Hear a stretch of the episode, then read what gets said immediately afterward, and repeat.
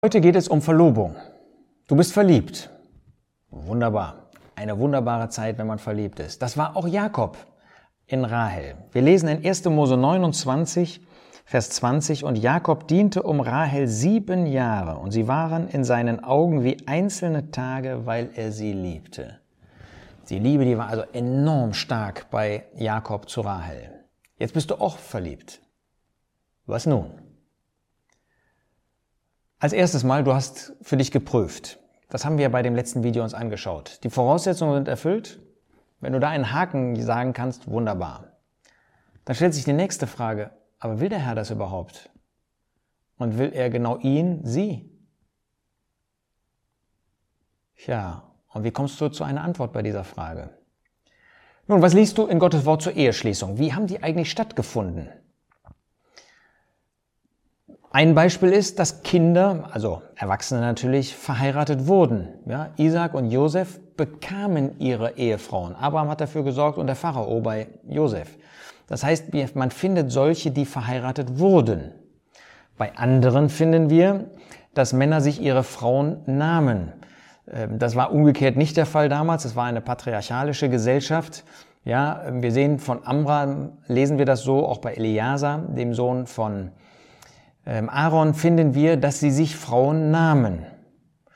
Dann finden wir Beispiele, wo man den Eindruck hat, dass ein Mann und eine Frau sich wirklich liebten, dass da eine, eine Liebesbeziehung entstanden ist. Ich denke an äh, Boas und Ruth. Ja, wenn man dieses, diese Begebenheit in dem Buch Ruth liest, dann ist das doch wirklich, da hat man den Eindruck, da ist eine echte Liebesbeziehung entstanden. Ja, und da fragst du dich vielleicht, was lese ich von der Leitung des Geistes in allen diesen Fällen? Das Neue Testament sagt uns ja nicht viel über die ähm, Zubereitung einer, einer ehelichen Beziehung. Leitung des Geistes, und da müssen wir sagen, wir lesen da nicht viel von. Heißt das jetzt, es gibt keine Leitung? Natürlich. Du willst doch nicht einfach im Eigenwillen handeln, du willst doch nicht einfach deinen eigenen Gedanken durchsetzen und tun. Ich sage nur, Gottes Wort ist sehr sparsam mit der Bemerkung Leitung des Geistes, in Verbindung mit Eheschließungen. Und wenn das Gottes, wenn Gottes Wort so zurückhaltend ist, ähm, dann sollten auch wir vorsichtig sein bei dieser Frage, jedenfalls dieses Wort, diese Überzeugung zu stark ähm, zu benutzen. Ähm, wenn ein Mann sagt, äh, ich habe äh, den Willen des Herrn erkannt und möchte dich deshalb heiraten, dann setzt er eine Frau sehr stark unter Druck und das ist nicht gut dann gibt er ihr nicht die Möglichkeit, vor dem Herrn selber zu prüfen, denn dann würde sie ja gegen den Willen des Herrn handeln. Deshalb sei vorsichtig, suche den Willen des Herrn, ohne zu sehr nach außen hin überzeugt zu sein in dieser Frage. Ich möchte dir dazu sagen, warte nicht auf den Zettel. Ja, das ist, das ist nicht irgendwie eine mystische äh, Führung, die der Geist Gottes gibt. Der Zettel wird nie kommen. Gott hat dir einen Verstand gegeben. Es ist ganz interessant, dass in einem Kapitel, wo es eigentlich nach unserem Empfinden sehr stark um die Leitung des Geistes geht, nämlich in den Zusammenkünften 1. Korinther 14, sehr stark der Verstand genannt wird. Das heißt, Gott hat dir auch Verständigkeit gegeben in dieser Frage und ein Herz. Das heißt, das kannst du beides benutzen, äh, um zu sehen, passt ein solcher Ehepartner zu mir. Gott verlangt von dir nicht irgendetwas total Wirres, ja, etwas, was dir völlig fremd und komisch ist. Aber er hat dir nicht nur einen Verstand gegeben, er hat dir nicht ein Herz gegeben, um zu leben, er hat dir auch sein Wort gegeben. Und dein, sein Wort leitet uns auch in diesen wichtigen Fragen. Ich möchte weiter sagen, die Eheentscheidung ist deine Entscheidung.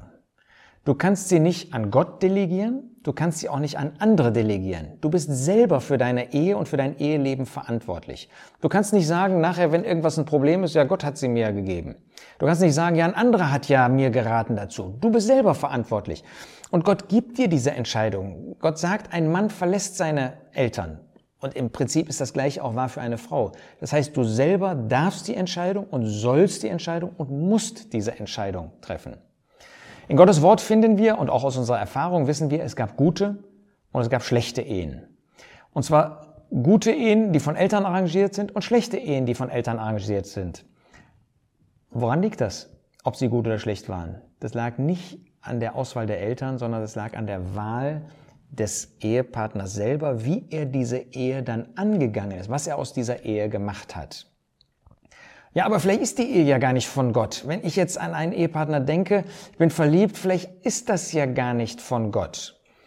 Nun, da möchte ich dir erstmal sagen, jede Ehe ist zunächst mal von Gott. Jedenfalls bestätigt und gültig.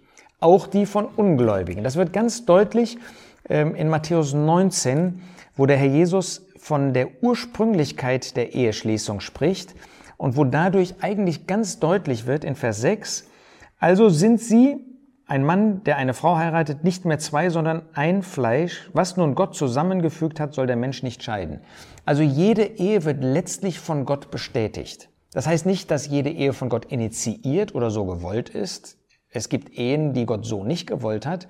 Aber Gott akzeptiert und in diesem Sinne macht sie gültig jede Ehe. Und wenn du einmal geheiratet hast, dann gibt es keine Alternative mehr, als deinen Ehepartner zu lieben. Und wir wissen aus Erfahrung, dass das möglich ist, wenn man will. Vielleicht brauchst du dazu eine Hilfestellung, auch im seelsorgerlichen Bereich. Dann such dir einen vertrauensvollen Seelsorger, der dir dabei helfen kann. Wisse dabei, dass jede Ehe besser und schlechter werden kann, je nachdem, was du daraus machst. Das heißt, du kannst auch dafür nicht andere, auch nicht deinen Ehepartner verantwortlich machen, sondern du selbst kannst aus deiner Ehe, ihr könnt aus einer Ehe dann auch viel machen. Ich wiederhole nochmal, Gott spricht nicht irgendwie von mystischen Führungen. Er spricht von dem Verstand, darüber haben wir gesprochen, und er fragt dich damit, fühlst du dich wohl in der Gegenwart dessen? Habt ihr gemeinsame Interessen? Könnt ihr euch inhaltlich wirklich miteinander beschäftigen, austauschen? Äh, sind die bisherigen Familienverhältnisse vielleicht ähnlich, die es leichter machen, zusammenzuwachsen? Du hast ein Herz, haben wir gesehen. Bist du verliebt in ihn, sie? Fühlst du dich wohl in der Gegenwart des anderen? Du hast einen Geist. Bist du innerlich ruhig mit der Entscheidung? Kannst du innerlich auch noch ein Ja dazu finden? Und jetzt kommt ein entscheidender Punkt. Das ist das Wort Gottes. Du hast das Wort Gottes. Steht in Gottes Wort etwas, das gegen diese Entscheidung spricht? Wenn es ein Ungläubiger ist, dann sagt Gottes Wort kommt nicht in Frage. Wenn das jemand ist, ähm, der im Glaub, der zwar gläubig ist, aber eigentlich nicht mit dem Herrn leben möchte, kann das für uns in, in Frage kommen, mit je, so jemandem zusammen ein Eheleben zu führen, wo wir aneinander gebunden sind, wo wir zu einem sogar werden, zu einem Menschen, sagt Paulus, wenn ich eigentlich ähm, hinke dann, weil einer gar nicht mit dem Herrn leben möchte oder weil einer sich gemeintlich ganz anders orientiert, ein anderes Verständnis von Versammlung Gottes und dem Zusammenkommen hat, das kann ja nicht zusammenpassen. Und da sagt Gottes Wort uns ganz deutlich, so einen Weg solltest du nicht gehen. Dann hast du ein Umfeld, du hast Eltern, ähm, du hast Freunde, vor allen Dingen väterliche, mütterliche Freunde, die dir helfen, die dir einen Eindruck geben, wenn du mit ihnen darüber sprichst. Tu das. Mach da nicht ein Geheimnis in dem Sinne draus, dass du alle dann auf einmal vor vollendete Tatsachen stellst, sondern versuche die Hilfestellungen zu nutzen, die Gott gibt. Durch deine Eltern, durch weise, einsichtige Freunde und höre auf sie. Ja, und wenn der Herr eine an sich mögliche Wahl nicht möchte, ja, nimm das Beispiel, das ist ein Gläubiger, der auch den gemeinschaftlichen Weg mit dir nach den Gedanken Gottes geht, aber der Herr möchte das nicht, dann kannst du sicher sein, dass er dir das deutlich macht. In Apostelgeschichte 16 findest du ganz klar, wie Paulus einen guten Weg gehen wollte, er wollte das Evangelium in anderen Gegenden äh, der heutigen Türkei, damals Kleinasien, reden, aber Gott wollte das nicht, weil er wollte, dass er nach Europa kommt. An sich war der Wunsch von Paulus gut und richtig, aber Gott wollte das in dem Fall nicht und dann macht Gott das deutlich. Also, wenn du an sich den richtigen Rahmen hast innerhalb des Wortes Gottes, dann gibt dir Gott Freiheit.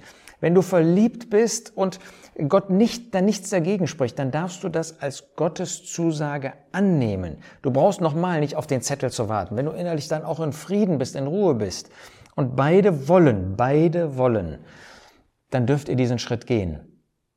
Wenn Gott das wirklich nicht möchte, wenn er in diesem konkreten Fall dann einen anderen Weg für dich hat, hätte, dann würde er das deutlich machen, wie er das bei Paulus zweimal durch seinen Geist ganz klar gemacht hat.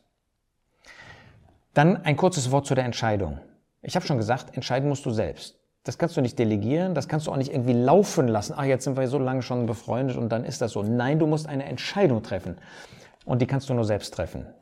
Zweitens, eine solche Entscheidung bleibt ein Sprung ins ungewisse Wasser. Es ist eben ein Glaubensschritt. Und bei jedem Glaubensschritt ist das so, dass das wie ein Sprung ins Wasser ist. Du musst diesen Schritt wagen. Du musst bereit sein, eine Entscheidung zu fällen. Und das wünsche ich dir, dass du das tust. Ich möchte dir dritten sagen, geh diesen Schritt mit dem Herrn. Bete zu ihm, schau in sein Wort und, wie ich gesagt habe, höre auch auf Hinweise von geistlichen Gläubigen. Dann gehst du diesen Schritt im bewussten, in bewusster Abhängigkeit im Gebet mit dem Herrn. Ich möchte dir viertens als Frau sagen, du bist genauso verantwortlich für diese Eheschließung wie der Mann. Ich habe dir schon gesagt, wenn er sagt, der Mann, der Herr hat mir gezeigt, dann sei ganz besonders vorsichtig. Äh, denn das ist ein solches Druckmittel, ähm, was ein geistlicher junger Gläubiger oder auch älterer niemals anwenden würde. Nein, sei misstrauisch dann. Ich sage nicht, dass es unmöglich ist, aber ich sage, sei misstrauisch und frage den Herrn. Ähm, wir finden einen solchen unter Druck setzen ganz bestimmt nicht in Gottes Wort. Wenn du nicht verliebt bist, ob Frau oder Mann, warne ich vor dem Schritt. Und als Frau, dann musst du auch nicht Ja sagen. Ja, du hast die Freiheit, nach Gottes Wort zu sagen, das ist eine Beziehung für die Erde, da muss mein Herz auch für schlagen. Und bevor du einen falschen Weg gehst, wo du nicht innerer Frieden zu hast, sag nein. Aber, möchte ich dir auch sagen, lass einen Mann nicht monatelang warten. Ich erlebe das immer wieder, dass Monate, sogar ein Jahr jemand gewartet hat auf eine Antwort. Das ist nicht in Ordnung. Ähm, wenn du keine Freiheit hast nach einer gewissen Zahl von Tagen, Wochen, dann fäll die Entscheidung. Auch du musst eine Entscheidung treffen, ein Ja oder Nein. Und wenn du keinen Frieden hast, dann sag Nein und versuch das auch zu begründen. Ja, und nicht irgendwie geistlich zu ummanteln irgendwie. Lasst bitte den Mann nicht monatelang warten. Umgekehrt, als Männer spielt nicht mit den Frauen, sondern für die Sache zu Ende. Wie das bei Boas im Blick auf Boas gesagt wird. Fälle eine Entscheidung. Als Frau möchte ich dir sagen, wenn du schon mehrere, wie man so sagt, Anträge bekommen hast, warum willst du schon wieder nicht? Ist er dir nicht gut genug? Hast du einen solch hohen Maßstab vielleicht? Ich sage nicht, dass Schwestern nicht Nein sagen können, habe hab ich eben schon deutlich gemacht, aber manchmal frage ich mich, ich erlebe das bei jungen Männern, die ich wirklich geistlich finde, die ich auch nett finde, die einen Beruf haben, ähm, die einfach ähm, nett sind auch und, und gläubig und geistlich. Und da frage ich mich manchmal, warum bekommen sie immer wieder ein Nein? Ich verstehe das nicht. Und ähm, deshalb möchte ich dir sagen, bevor du wieder ein Nein sagst, Denke einmal auch über diese Frage nach, ob du wirklich die Freiheit hast, äh, wenn der Herr dir jemanden sendet, immer wieder Nein zu sagen. Und wenn du innerlich frei bist, dann verlobe dich. Sowas altmodisches Verloben?